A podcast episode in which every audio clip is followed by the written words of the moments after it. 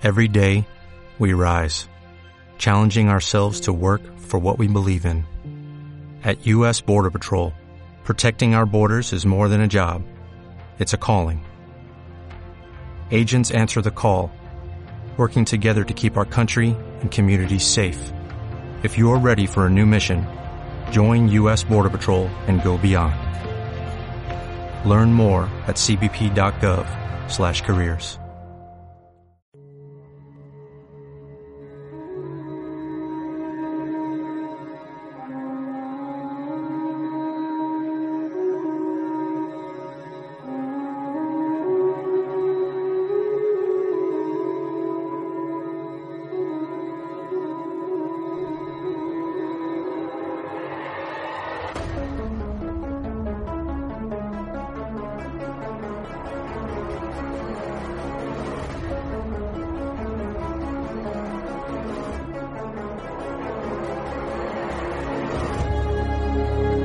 Saberlo todo. Nos da miedo pensar que solo sabemos algo. Pero lo que nos aterra es la certeza de que en realidad no sabemos nada.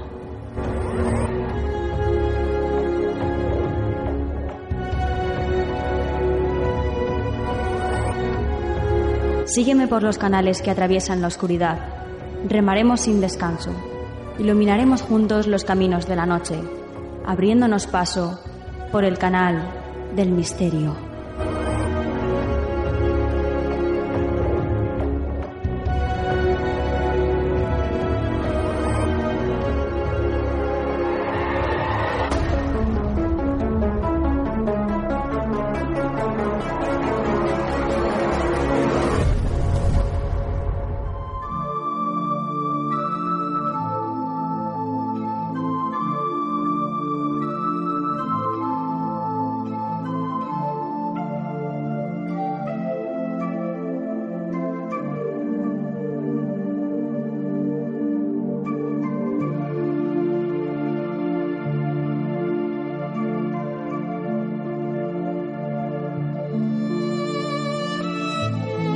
Buenas noches, soy Nuria Mejías y esto es Canal del Misterio.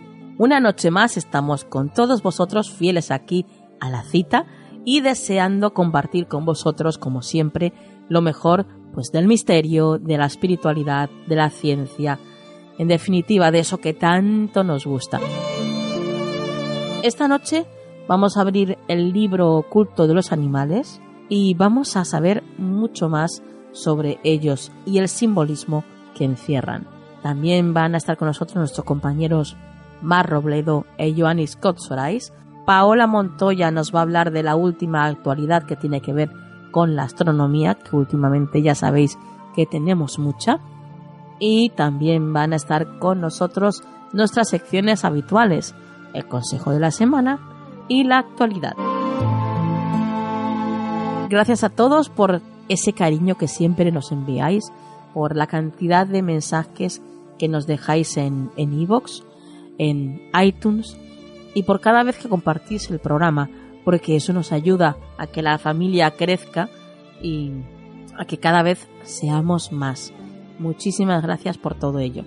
Ya sabéis que nos podéis escuchar todos los jueves a las 12 de la noche en la 97.7 FM de Valencia, si es que estáis en Valencia y si no, nos podéis escuchar desde cualquier parte del mundo a través de misteriofm.com, la mejor radio del misterio, misterio 24 horas. Desde luego, si no la tenéis ya descargada en el móvil, yo de vosotros lo haría ya. Y esta noche, antes de comenzar el programa, quiero también felicitaros el solsticio de verano.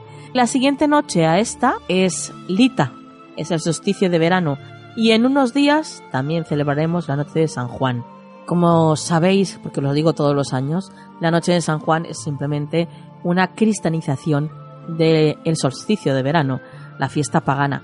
Así que, bueno, podéis eh, festejar Lita, el solsticio de verano, o San Juan, o incluso las dos cosas, que nunca vienen mal. Si es por festejar, nunca está de más. Y bueno, pues quiero compartir con vosotros un ritual que siempre hago yo. Bueno, suelo hacer dos o tres, pero vamos, este año mm, me he decantado por este y quiero compartirlo con vosotros para que, bueno, pues que seamos un montón de nosotros los que lo hagamos. Y es así, hace falta muy poquitas cosas. Una vela naranja o amarilla, en su defecto, una cerilla de madera, un plato blanco, un papel blanco y un lápiz. Lo único que hay que hacer es ponerse orientado al norte, encender la vela naranja con la cerilla de madera, agradeciendo todo lo que nos han ayudado desde el universo en este último ciclo y en el papel, en la hoja blanca, tenéis que escribir tres cosas que queráis dejar atrás. Y una vez lo hayáis escrito y hayáis pensado en ellas, lo dejáis delante de la vela que está encendida. Como siempre, mucho cuidado con las velas, cuando encendemos velas en casa, hay que ponerlas de alguna forma que estén seguras, no tengamos ningún susto. ¿eh? Así que el ritual sería este. Una vez se apague la vela, lo único que hay que hacer es, con una cerilla de madera, quemar ese papel donde habéis escrito esas cosas que queréis dejar atrás. Como siempre, cuando se termina el ritual hay que agradecer. Ya sabéis que es de bien nacidos ser agradecidos, así que no lo olvidéis, agradecer siempre al universo todo lo que nos da y nos concede. Y ahora comenzamos.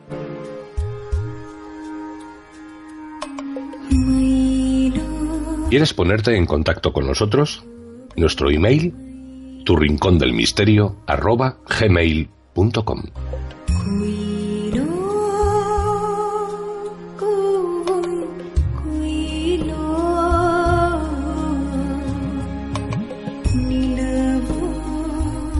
Más allá de la tradición cristiana que la vincula a la traición, la serpiente se ha relacionado en numerosas culturas con la transformación y la inmortalidad. El búho, el guardián de la noche, se asocia a, la verdad gracias a que puede ver en lo oscuro y el caballo es símbolo de belleza, lealtad, fuerza y libertad. Esta noche comenzamos Canal de Misterio abriendo un bestiario ilustrado titulado El libro de los animales que recoge la esencia del trabajo de Mercedes Bellido. Un trabajo potente, misterioso e inquietante. Mercedes ahonda aquí en la, en la carga simbólica de 30 animales, divididos en cinco capítulos en función de los conceptos con los que se le asocia eternidad y regeneración, sabiduría, magia y destino, fuerza y poder, pureza y perfección, y luz y tinieblas. Y esta noche, por supuesto, Mercedes está con nosotros para, para hablarnos de esta gran obra. Buenas noches, Mercedes. Buenas noches, Nuria. Bueno, cuéntanos cómo se te ocurre escribir un libro dedicado a los animales. Eh, imagino yo que será por esta especial relación que tenías con ellos desde pequeña, ¿no?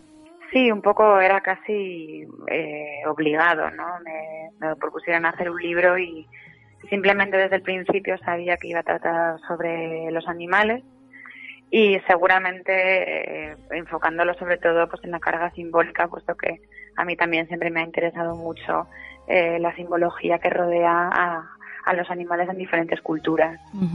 Porque tu nombre ha aparecido ya en muchos libros, pero como ilustradora y pintora, Mercedes, no como no como escritora, ya que tú eres, eh, bueno, tú estudiaste Bellas Artes en, Cuenca y después cursaste un máster en investigación en arte y creación en Madrid, donde además vives actualmente. Y en los últimos años, además, te has dedicado al mundo de la ilustración, como decía, y a la creación artística, tanto colaborando con marcas como, por ejemplo, Dior, Pepe Jeans, o desarrollando pues tus propios proyectos pictóricos personales.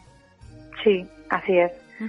La verdad que lo tengo separado de la parte que sería el trabajo, vamos a decir, alimenticio, ¿no? Que son las colaboraciones con marcas, eh, con empresas, lo que viene a ser lo que a mí me aporta eh, eh, pues el, sustento, ¿no? Y luego tenemos separado el, lo que es la parte artística, mi proyecto personal, y este libro entraría dentro de esa parte personal en la que no tengo eh, tantas premisas ni un cliente detrás eh, que tenga como unos unas ideas muy concretas, sino que tengo una libertad total porque es mi proyecto personal, ¿no? Eh, cuéntanos un poquito más de, de, esa relación especial que tenías con los animales en tu infancia. Eh, tú llegabas incluso hasta creer que te podías comunicar con ellos, ¿no? Sí, bueno, y, lo cuento también en el libro que, a día de hoy todavía creo que, que, algún tipo de comunicación especial tengo con ellos, ¿no? Porque sí. Que es verdad que no es una comunicación pues como, como la de los humanos, ¿no? Pero ellos funcionan mucho con energías y entienden perfectamente pues el, el lenguaje corporal y, y tienen un vocabulario distinto, ¿no? Un lenguaje distinto que yo creo que en cierto modo nos entendemos bastante bien y, desde pequeña he sentido esa especie como de eh, conexión o comunicación con ellos y, lo que ha dado a que haya tenido pues ciertas experiencias con ellos que han sido muy muy especiales, ¿no?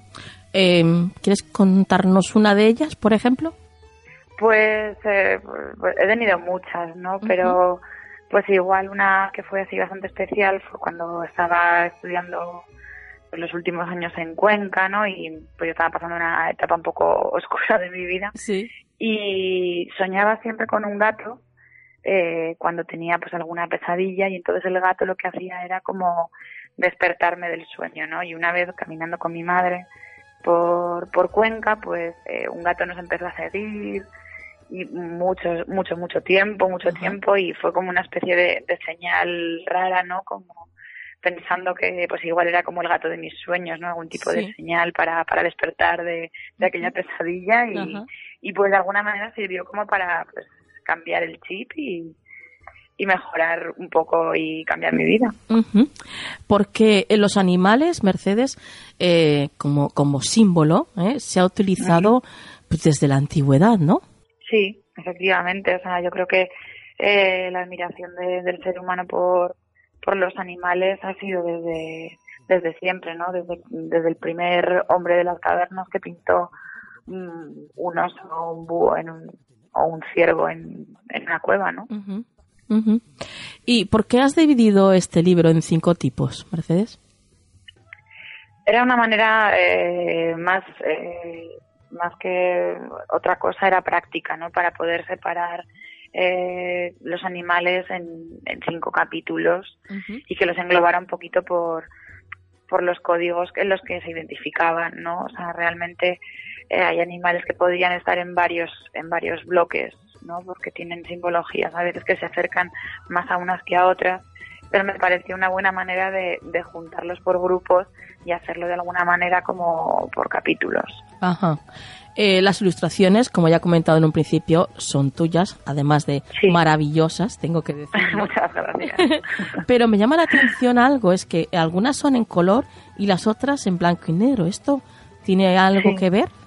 ¿Tiene algún porqué? Eh, no, o sea, realmente eh, es un ejercicio que hago yo, ¿no? Porque hay la mayoría de mis ilustraciones tienen colores muy potentes, muy fuertes, no suelen como eh, agotar el ojo son rojos muy oscuros azules muy potentes entonces lo que hago es hacer eh, pequeñas ilustraciones en blanco y negro de alguna manera para limpiar la mirada y que no se agote tanto no sería como un ejercicio de descanso para el ojo más que otra cosa.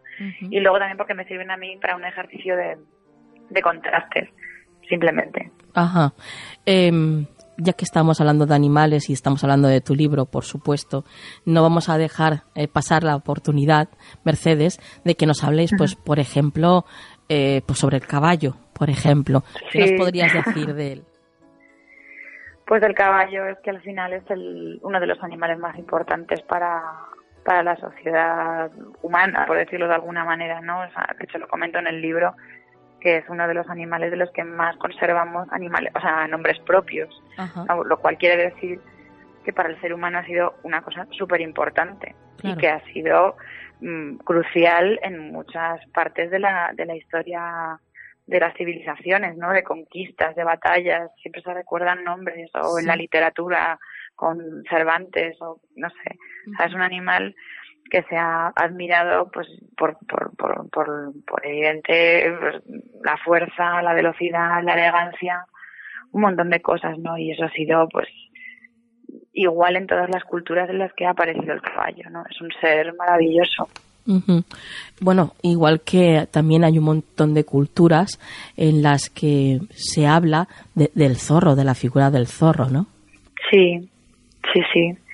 A ver, sobre todo el zorro aparece en, pues en, la, eh, en el folclore europeo, pero sorprendentemente donde yo creo que más eh, riqueza ha tenido el zorro ha sido en, la, en el folclore japonés, ¿no? Eh, aparecen mucho como ese ser astuto, pues eso como en todas las culturas, eso ha sido igual en todas las culturas que el zorro es un ser inteligente, astuto, pillo, travieso, pero es verdad que la japonesa sí que tiene un folclore y una connotación simbólica muy fuerte, porque eran seres como fantasmales, pero como también dulces, no sé, tiene una tiene una carga muy muy interesante, la verdad.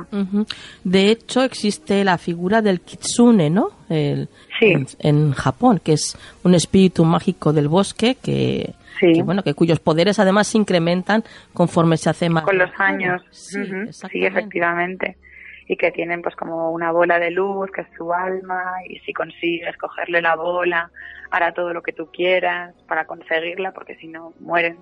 No sé, es, un, es una cosa muy muy especial. Yo no estaba tan informada de, del folclore japonés y ahora me he comprado un par de libros porque eh, a, partir de este libro que, he escrito he descubierto cosas muy interesantes. Apasiona. Sí, sí, desde luego. o sea, tienen una riqueza de folclore y de mitos y leyendas que claro, o sea, eh, eh, nos, nos llega desde tan lejos que a veces lo desconocemos, ¿no? Pero tiene muchísima riqueza. Bueno, y ya, ya casi, casi para terminar, Mercedes, con tantos animales, cuéntanos, ¿tú tienes animales en casa? Sí, tengo dos gatitos. ¿Y qué tal la soy de perros, con ellos? Pero, soy de perros, pero tengo dos gatos, sí. Y la verdad que, que los amo y los adoro todos los días. Conocerás entonces profundamente eh, al gato, ¿no? Sí, sí, ahora sí, pero al principio no tenía ni idea. No, no, no, no era un animal que conociera en tanta profundidad. Me parecían muy bonitos, muy elegantes, pero no sabía cómo cómo vivían los gatos y a partir, bueno, ahora ya lo sé todo sobre ellos y, la verdad que ahora estoy enamoradísima de los gatos. Claro. Pero, pero inicialmente no era un animal que a mí me llamara especialmente la atención o con la que hubiera tenido un feeling especial. Fue una especie como de enamoramiento tardío. Es que no sé por qué, pero sí que es verdad que tienen esa pequeña mala fama, ¿no? Los, los gatos a ser felinos y de traicioneros. pero, pero, es una falsa fama. ¿eh? Efectivamente. Luego, luego los conoces y, son pues unos seres maravillosos, distintos de los perros. Sí. Aunque a veces incluso se parecen porque yo tengo uno que es como un perrito, me sigue a todos lados, llora si no me ve, o sea, es un perrito. bueno, Mercedes, eh, ¿estás preparando algo para dentro de poquito? ¿Algún nuevo libro? No, por ahora eh, descansar del mundo editorial una temporada porque ha sido un libro muy intenso, ha sido un año y medio de, investigación y de producción y ahora pues estoy centrándome sobre todo en, en mi proyecto personal otra vez, en producir obra para hacer una pequeña exposición, ah, pero eso ya más adelante todavía. Tengo que estar todo, está ahí, está ahí como en proceso, aunque da bastante. Mantenerse informados, Mercedes. Por supuesto. Claro, claro, claro. Que allí estaremos, asistiremos, no lo dudes. Oye, Mercedes, una cosita más que, que al ver ahora el libro que lo tengo aquí, eh, me, me llama la atención. Es que tú, ilustradora, dentro del libro, un montón de ilustraciones tuyas. ¿Y por qué la portada del libro no tiene ningún tipo de ilustración? Bueno, sí, tiene una Sí, hay una así como en dorado, ¿no? Un cuervo. Sí, sí, quería que fuera un, dibujo a, lápiz, pero hecho en golpe en seco, quería que fuera muy sencilla. Ajá. Y, y por eso hice ese dibujo, no quería que fuera ninguna ilustración de dentro, quería que se asemejara un poco a, un libro antiguo. Ajá. Entonces quería que fuera pues eh, un, golpe en seco tradicional, sí, con sí, un toque eh, dorado cobre. Y esa fue un poco la idea, porque no quería que fuera como muy, muy pesado. Me gustaba que fuera fino y, sencillo. Bueno, pues enhorabuena por este maravilloso libro. Muchísimas gracias. Un libro lleno de contenido súper interesante, queridos misteriosos, queridos oyentes, y que desde luego no puede faltar en vuestra biblioteca del misterio. El libro de los animales de Mercedes Bellido y editado por Lumberg, que es de Planeta, ¿no? Sí, efectivamente. Un sello de Planeta. Pues eh, Mercedes, ya sabes que cuando quieras estás invitada, esta es tu casa y buenas noches. Muchas gracias por haber estado con nosotros. Gracias a ti.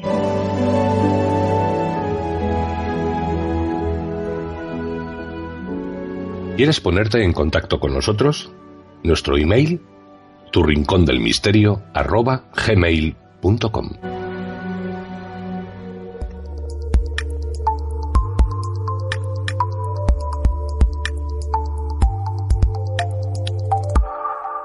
Actualidad Canal del Misterio.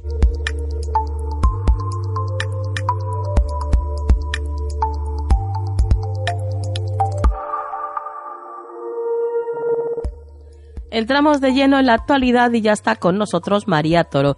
Buenas noches, María. Buenas noches, Nuria. Vamos a por el primer titular que nos traes esta noche y dice así. Descubren un cráter de impacto de 20 kilómetros en Reino Unido.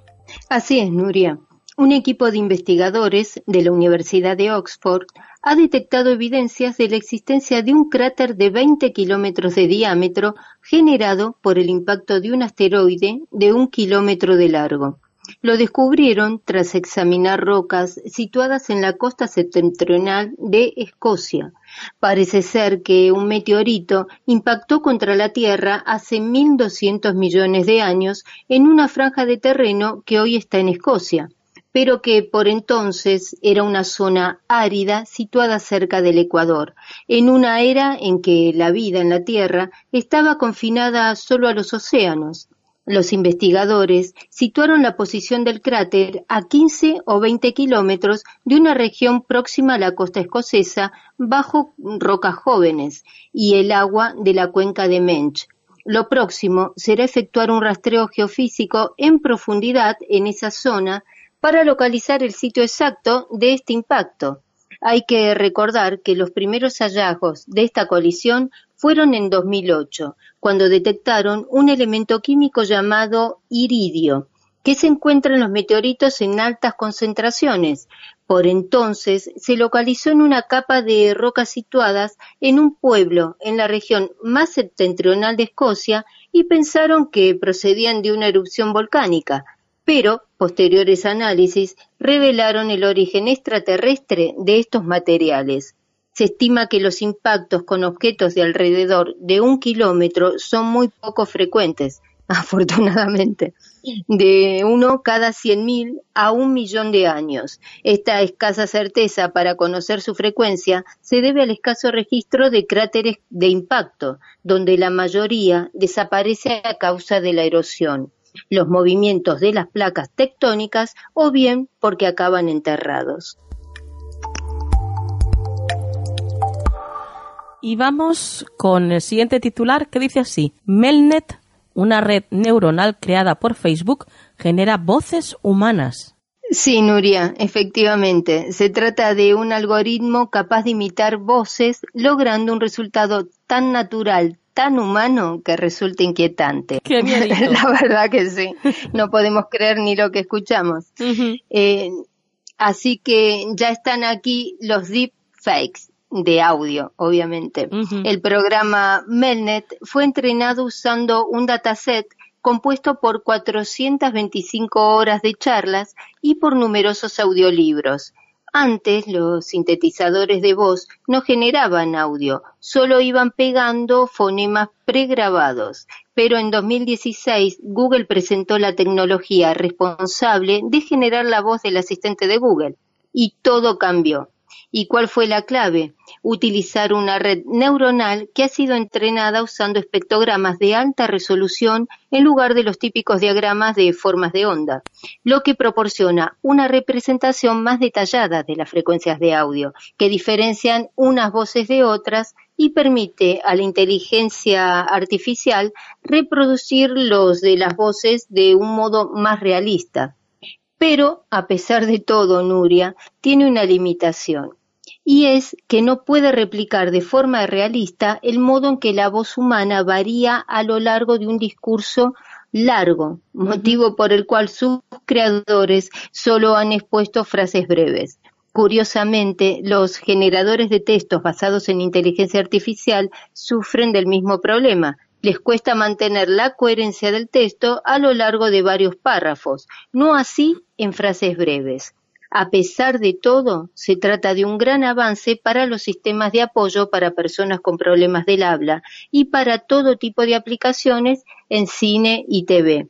Así que Nuria lo dicho, de ahora en más a no fiarnos ni de lo que oyen nuestros propios oídos, ya que posiblemente muchas noticias se difundirán manipulando discursos de líderes políticos y celebridades. Lo dicho, qué miedito, María. Bueno, y hasta aquí la actualidad de esta semana. Compañera, ¿tus vías de contacto? Sí, os dejo mi Twitter que es arroba María Torodiana. Pues hasta la próxima semana, María. Hasta la próxima, Nuria.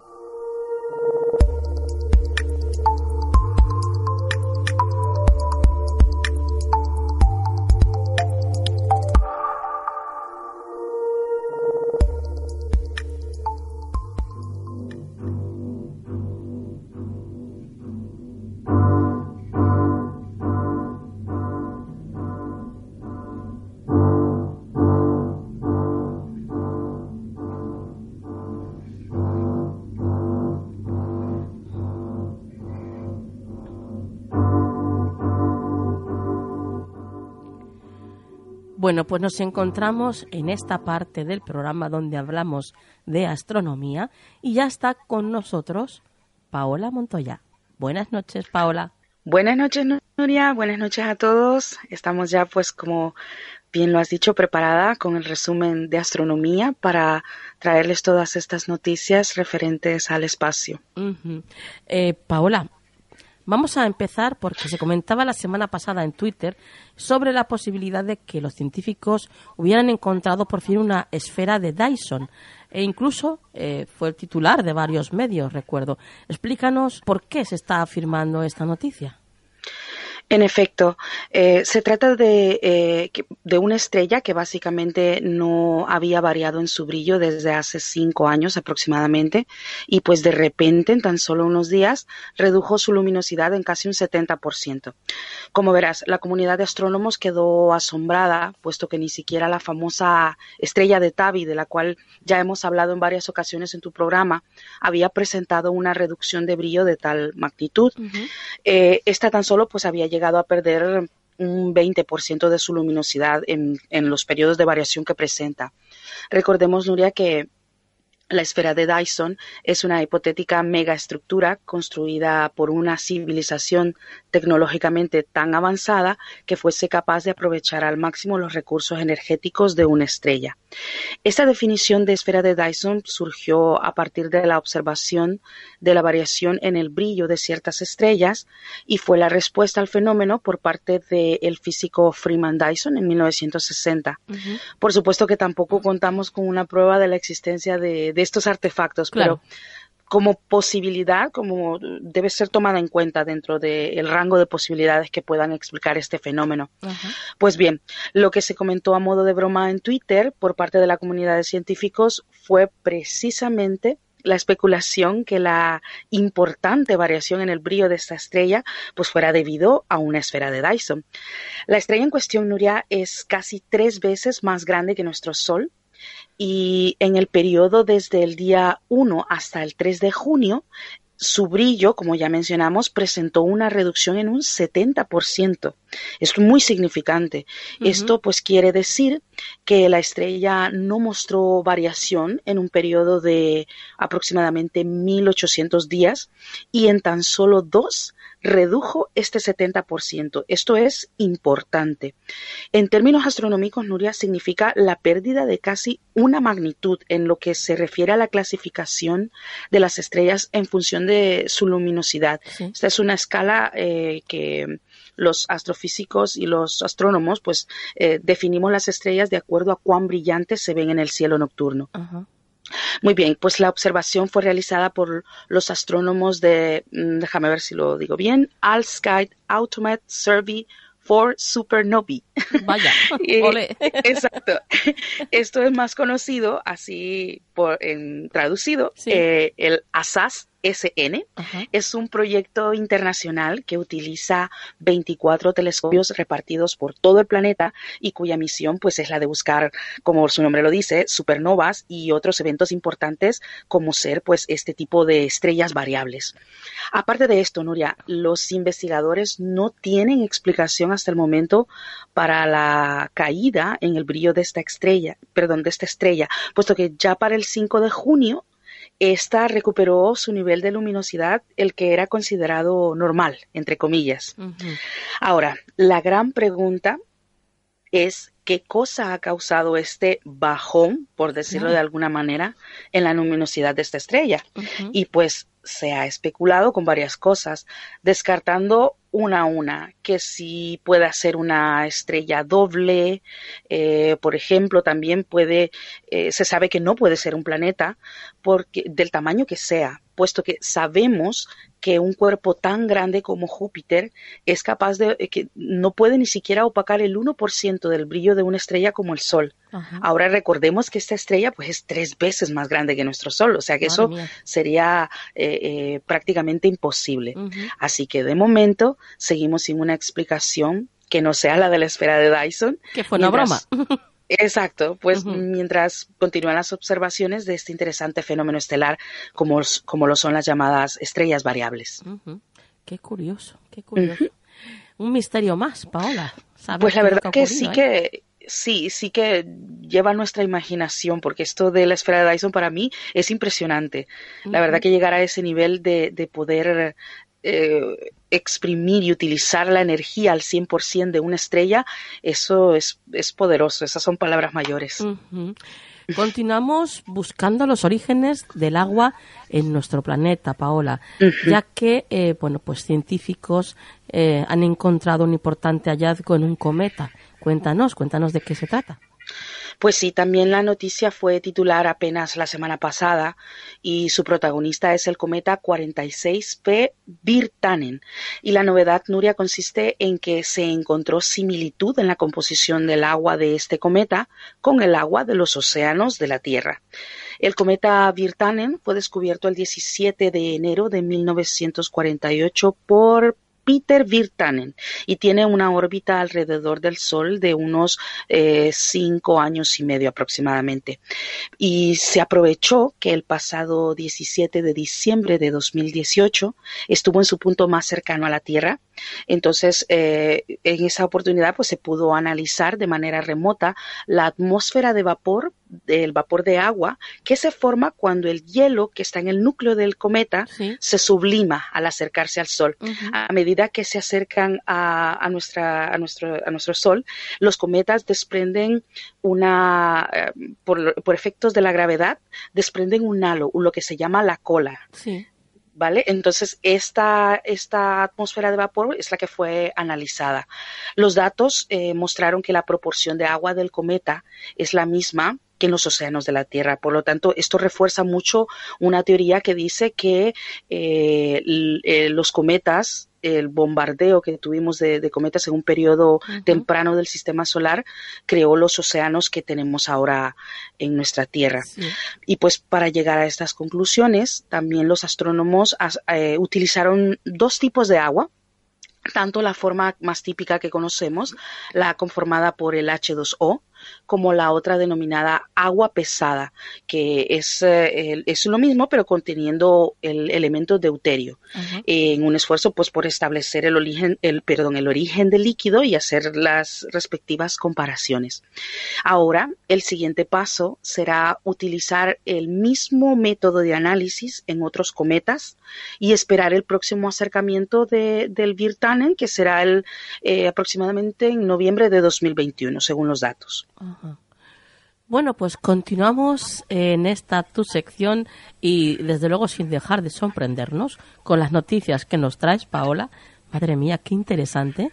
Y continuamos con un titular que yo creo que, que ha dejado impactados a, a, todo el mundo. Y es que pues se dice que se ha detectado una enorme masa metálica enterrada en la Luna. Bueno, esto ya es Cuéntanos, cuéntanos. ¿esto de ciencia ficción. Sí, sí, explícanos porque nos tienes que dar una explicación, Paola. Vale, pues vamos a, vamos a poner las, eh, las eh, opciones. bueno, pues esta fue una de las noticias más interesantes de estas últimas semanas, la cual fue anunciada por investigadores de la Universidad Baylor en Texas, en Estados Unidos, y fue a través de un artículo publicado en la revista Geophysical Research Letters. Se trata, Nuria, pues de una masa de composición metálica de aproximadamente 2.500 kilómetros de diámetro y que está a 12 kilómetros de profundidad y está localizada en el centro de la cuenca Aiken, en el polo sur de la cara oculta de la Luna. O sea que no la, no la vemos. es un, esto pues es un cráter que está catalogado como el cráter de impacto más grande del sistema solar.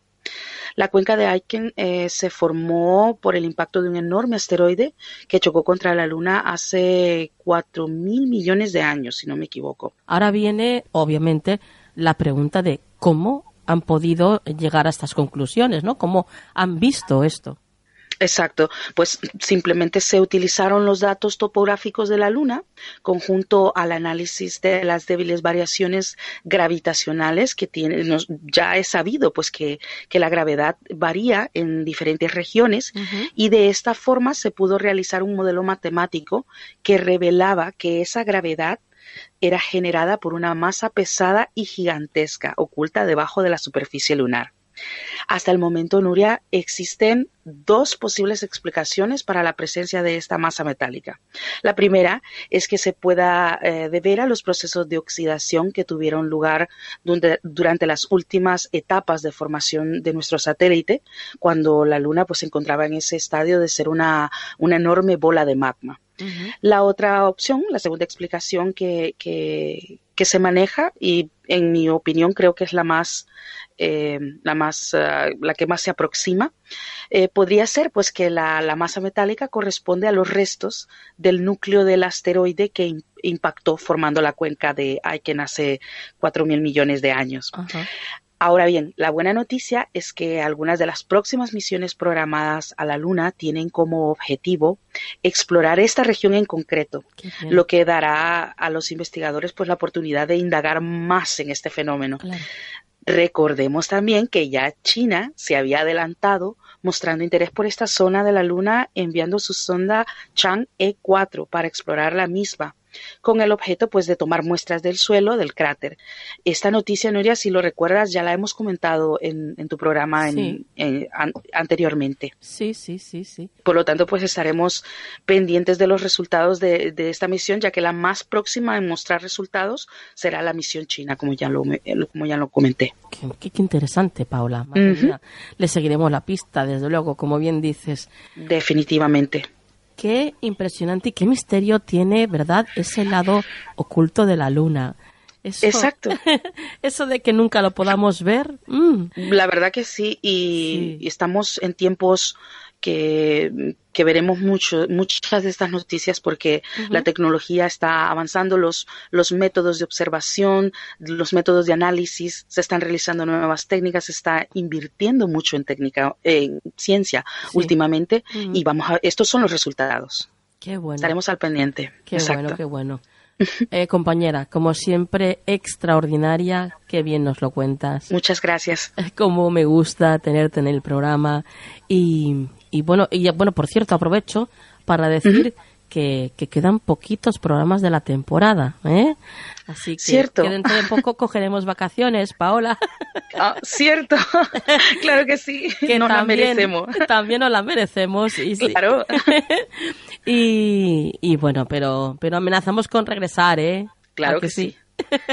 Están todo, todos amenazados, sí, sí. sentenciados. bueno, y ahora, antes de despedirte, Paola, cuéntanos, tienes por ahí una noticia de un artículo que se ha escrito y que se va a publicar, ¿no? Efectivamente, a finales de junio estamos eh, esperando poder lanzar junto al equipo de Astronomía en tu bolsillo nuestra primera edición para la revista digital. Eh, será completamente gratuita en formato PDF de, descargable y en ella pues incluyo un artículo sobre un tema muy apasionante y es de exoplanetas. Lo dejo hasta ahí para que puedan. Qué bueno. Eh, sí, claro, en su momento pues voy a compartir los enlaces para que todos puedan beneficiarse de, este conocimiento. Sí, sí, sí, sí. Qué bien. Bueno, Paola, tus vías de contacto. Muy bien, me pueden encontrar en Twitter como eh, Pao Montoya 29, en Facebook como Paola Montoya Online y en la administración de Astronomía en tu bolsillo. Pues compañera, hasta la próxima. Hasta la próxima. Besos. ¿Quieres ponerte en contacto con nosotros? Nuestro email, tu rincón del misterio, arroba gmail.com.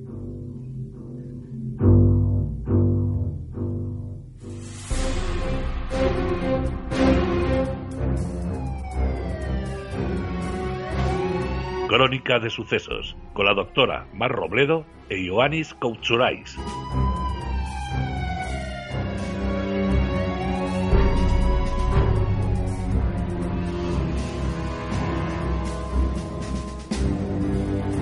Entramos de lleno en la sección crónica de sucesos y ya está con nosotros nuestros compañeros, la doctora Mar Robledo e Ioannis Kotsorais del Instituto Europeo de Investigación Criminal.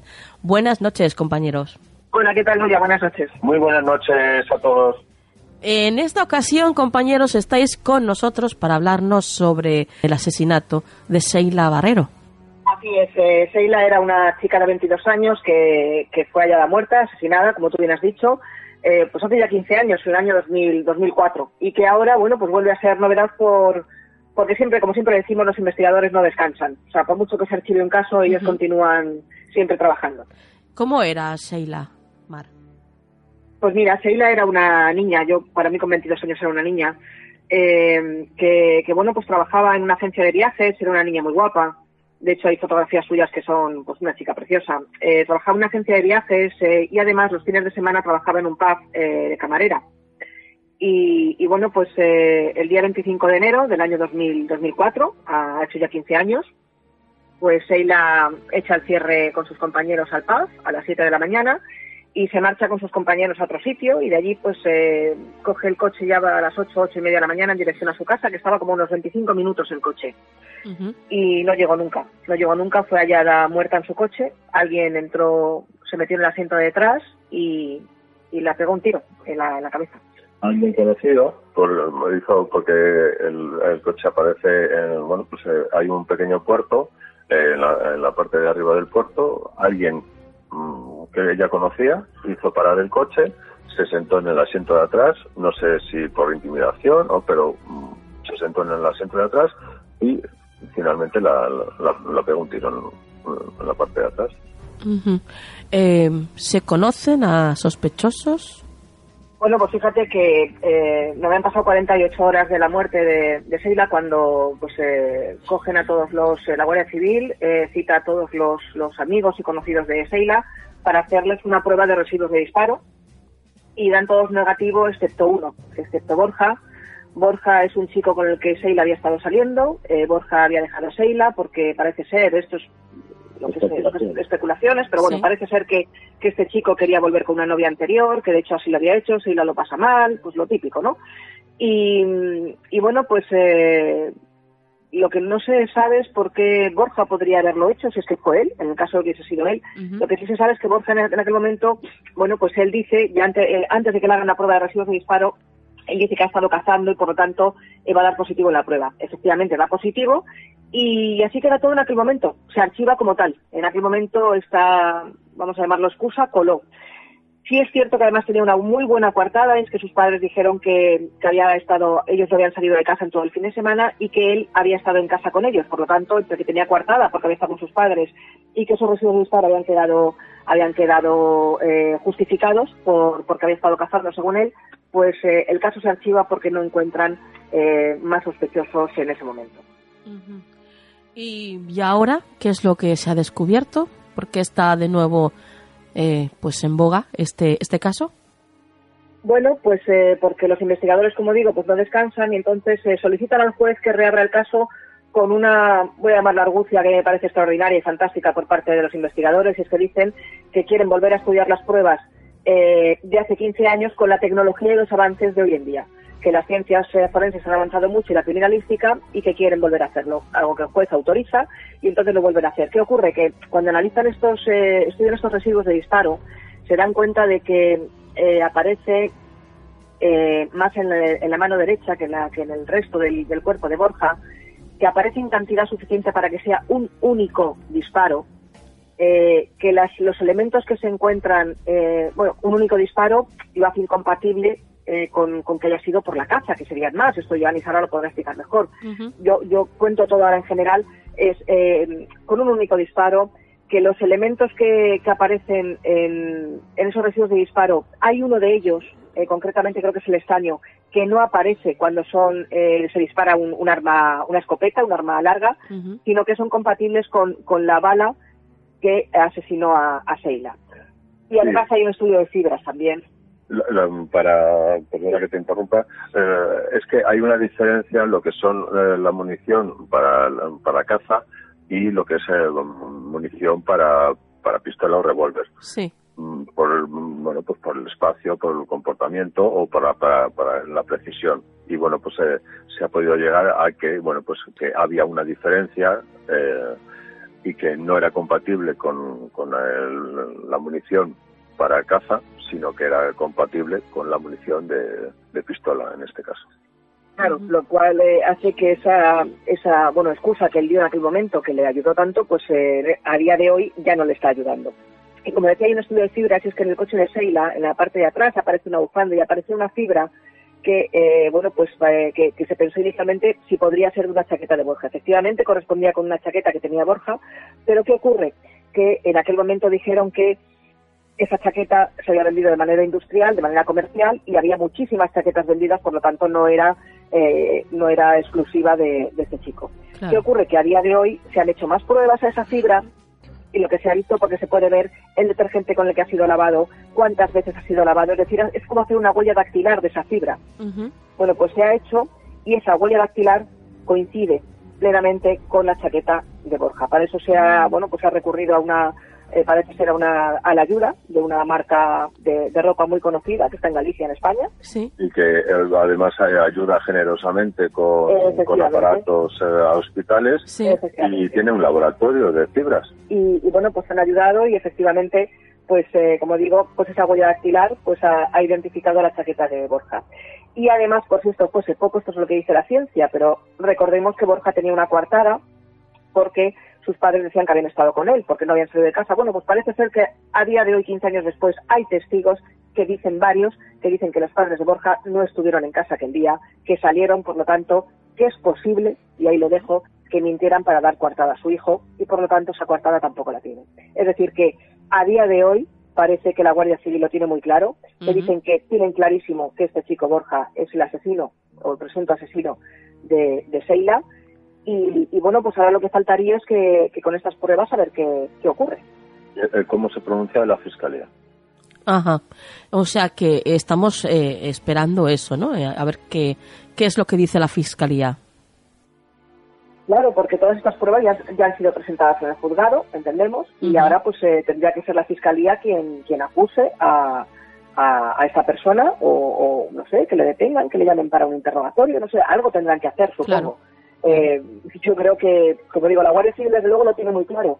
Eh, creo que hay unas declaraciones de, los investigadores donde dicen textualmente algo así como, eh, bueno, pues voy a decir lo que bueno lo que está publicado dice el informe de los expertos concluye y entre comillas no hay ningún tipo de duda en cuanto a la implicación de Borja en la comisión del crimen de Seila Barret. Vaya, vaya así están las cosas 15 años después, fíjate.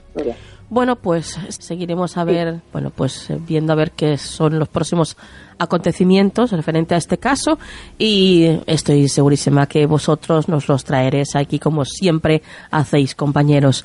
Eh, eh, vuestras vías de contacto.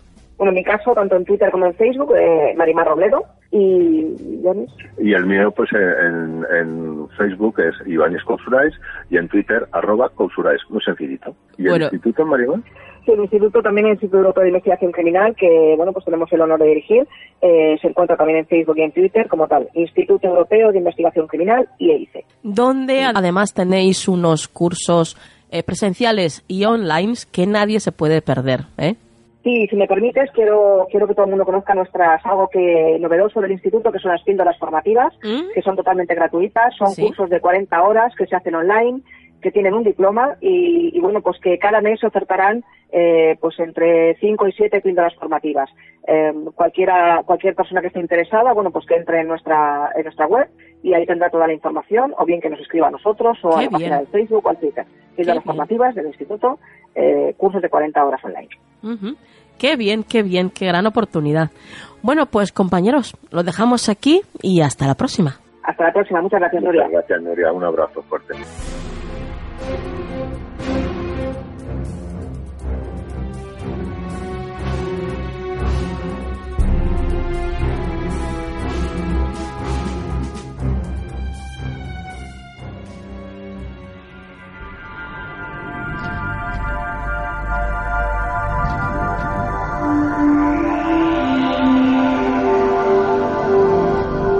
Consejo de la semana en Canal del Misterio.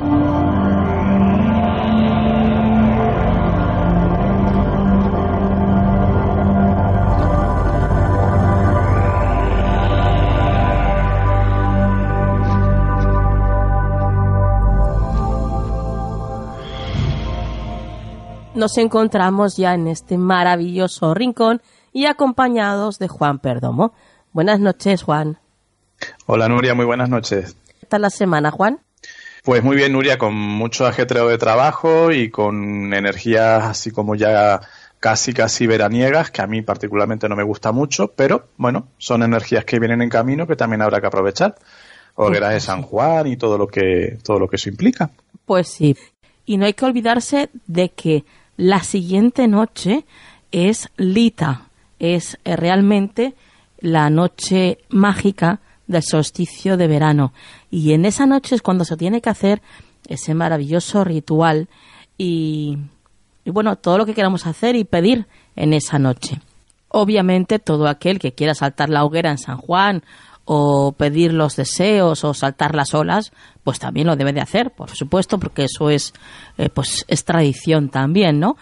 Pero sin olvidarnos de que realmente la verdadera fiesta pagana porque como os he comentado al principio del programa, San Juan es realmente una adaptación cristianizada pues del solsticio de verano, es Lita, el solsticio de verano. Así que es una buena época para dejar atrás todo lo que no queremos, todo lo viejo, todo atrás y empezar un nuevo ciclo. ¿A que sí, Juan? Es una etapa muy buena para en ese solsticio y en esa festividad dejar todo lo que ya no nos vale y quizás, no sé si era Sócrates que lo decía, concentrarnos más en lo nuevo, ¿no? Que era como, es como no te, no te concentres tanto en dejar lo viejo atrás, sino en enfocarte en lo nuevo, ¿no? Sí. Perfecto. Bueno, pues Juan, ¿hoy qué toca? ¿Runa? ¿Carta? Mm, pues hoy me apetece a mí una runa. Tengo yo un momento más nórdico. Perfecto, con eso de que te quieres ir al norte, ¿no? A pasar frío. yo creo que la, la cabra tira al monte, tú sabes. bueno, pues entonces vamos a ver qué es lo que nos dicen tus runas para la semana que viene.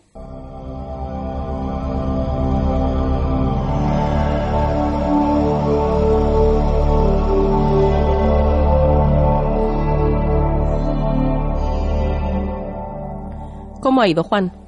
Pues mira, ha ido muy bien, Nuria, y muy, muy traído, muy bien traída, creo yo, la runa, porque la que, la que he sacado aquí con mi manita inocente eh, es la runa Bunjo, W-U-N-J-O, Bunjo, que es la runa que precisamente habla de las fiestas, las celebraciones, el intercambio de energía a ese nivel, ¿no? Por lo que decíamos ahora de la fiesta de San Juan y todas las fiestas estas veraniegas que, que están a puntito de empezar.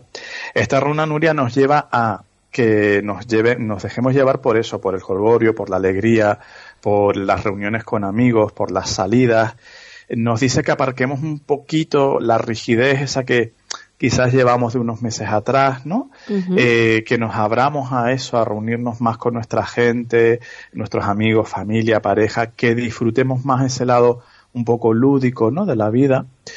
También nos dice que si tenemos algún conflicto, alguna problemática, algo que creamos que debe de resolverse, pues que esta semana intentemos hacerlo, Nuria, como muy desde la eh, desde la cordialidad, digamos, ¿no? intentar llegar a acuerdos amistosos, intentar un poco enterrar el hacha de guerra. Probablemente hemos estado ahí em, enfrentándonos a personas o a situaciones y ya vemos que eso no nos lleva a ningún lado. Entonces, vamos a ser un poquito más humildes y vamos a un poco ponernos en el lugar del otro y, y desde ese punto de vista, Nuria, llegar un poco a una negociación, ¿verdad?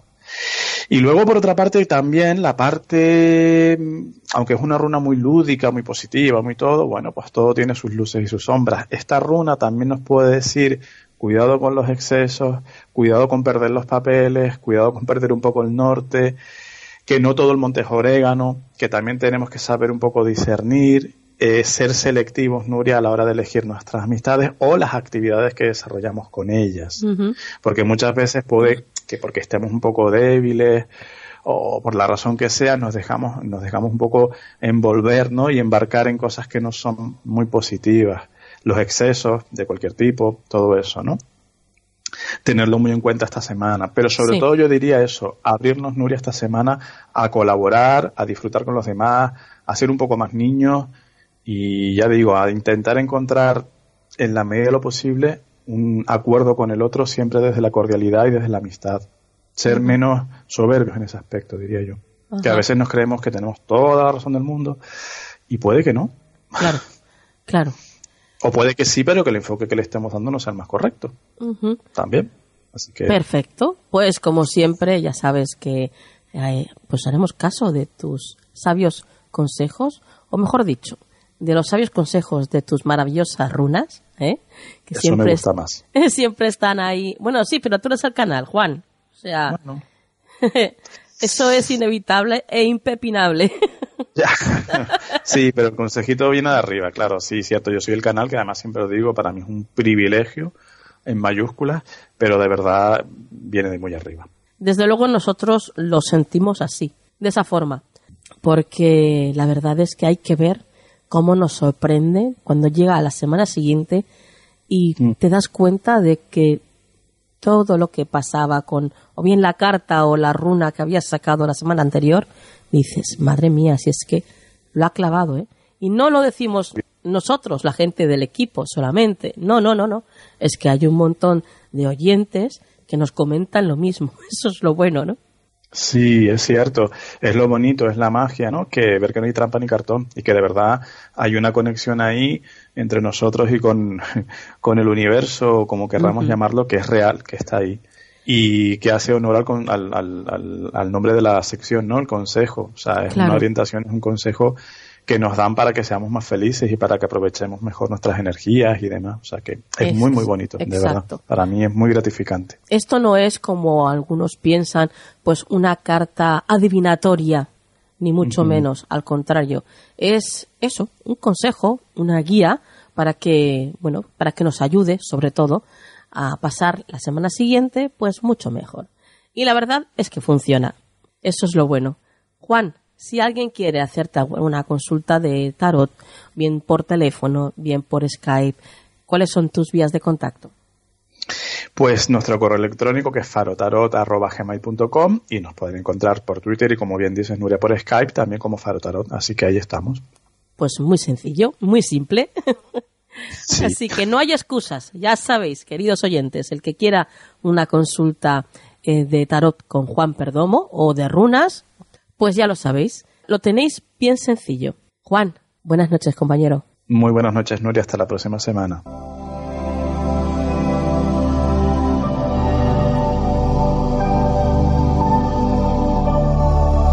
¿Quieres ponerte en contacto con nosotros?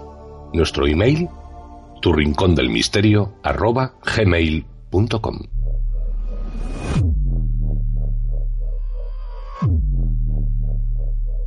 Y hasta aquí el programa de esta noche. Recordad que mañana es un día y una noche muy especial, así que si queréis hacer el ritual que os he enseñado y si no, pues simplemente dar las gracias al universo por todo lo que nos da. Y a ese sol, a ese maravilloso sol que nos ilumina cada día. Y ahora os dejo con la frase de la semana.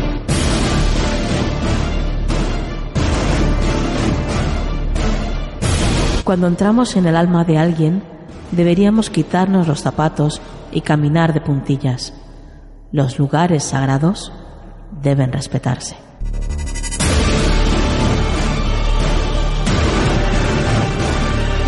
Que la luz esté siempre en vuestras vidas. Hasta la semana que viene.